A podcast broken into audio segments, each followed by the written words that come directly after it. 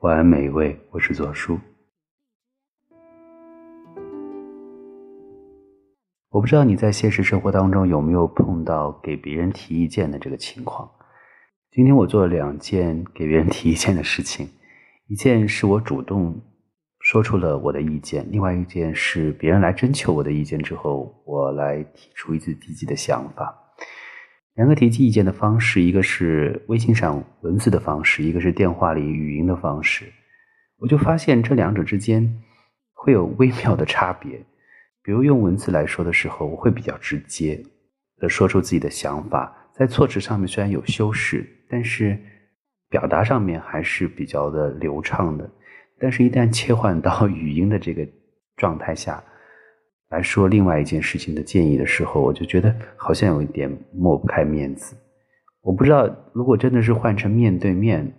我那样的措辞或是那样的想法，还有没有办法再直截了当的说出来？嗯，提意见可能是一门大学问，但是 有时候传递的方式和表现的手段，也是值得我们思考的吧。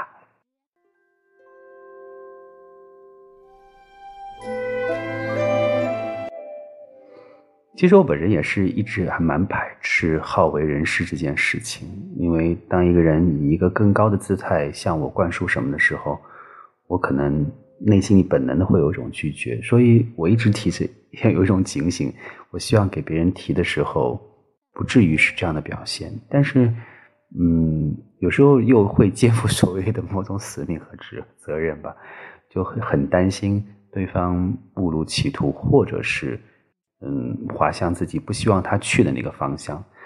但是很多时候是当局者迷，旁观者清。但是作为旁观者本身来说，在劝说这件事情上，也是当局者迷，旁观者清的状态，所以就很难把握那个分寸。呃，我期待的这种方式，可能会是充分讨论的方式，在提意见的过程当中，就双方充分的沟通和讨论之后，对方。也能够说出自己现实做决定当中的一些处境和难处，他会把自己，呃，现实的一些困境告诉你，然后你在这个过程当中，你可以修断修正自己的想法，把这个